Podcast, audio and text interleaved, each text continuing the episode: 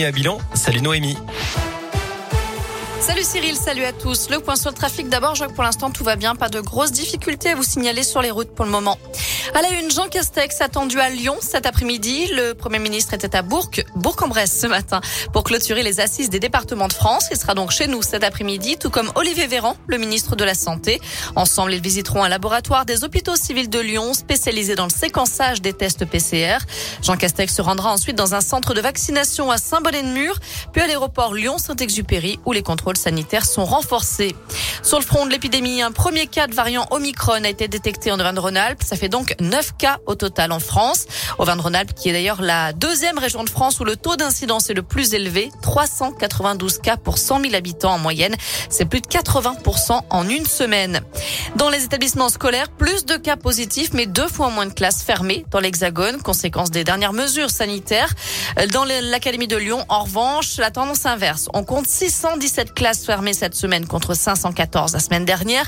1778 élèves ont été testés positifs contre moins d'un millier la semaine dernière. Et puis les enfants de 5 à 11 ans vulnérables pourront bientôt se faire vacciner. Olivier Véran a annoncé ce matin que le vaccin Pfizer pour les enfants susceptibles de développer une forme grave de la maladie sera disponible à la mi-décembre et puis en janvier pour tous les autres de cette tranche d'âge. Rappelons qu'un nouveau conseil de défense sanitaire se tiendra lundi avec peut-être la prise de mesures complémentaires pour contrer cette cinquième vague d'épidémie avant les fêtes de fin d'année.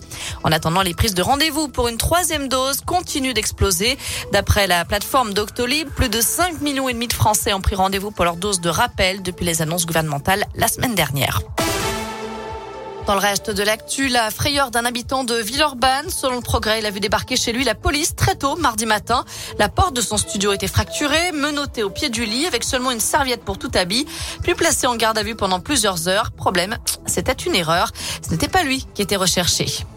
En bref, l'ouverture du premier marché de Noël de Bronze ce soir. Coup d'envoi des festivités à 19h sur le parvis de l'Hôtel de Ville.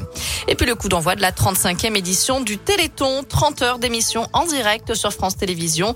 Des milliers d'animations dans toute la France pour récolter un maximum de fonds pour la recherche sur les maladies rares. Un seul numéro à retenir, 36, 37 et un par un, Soprano cette année. Enfin, un jackpot demain au loto. 30 millions d'euros sont à gagner. C'est la première fois qu'on atteint ce montant euh, depuis le lancement du jeu il a 45 ans. Voilà pour l'essentiel de l'actu. On jette un œil à la météo pour cet après-midi. On garde en quelques éclaircies encore, mais ça ne va pas durer malheureusement. Les nuages vont faire leur retour. Les températures ne dépassent pas les 4 degrés, 5 degrés pour les maximales. Pour demain, si on regarde un petit peu ce qu'ils nous annoncent, eh ben, écoutez, ce sera de la grisaille, des averses aussi, un petit peu tout au long de la journée. Ça va s'éclaircir en fin de journée seulement. Les températures dépassent pas les 6 degrés. Merci.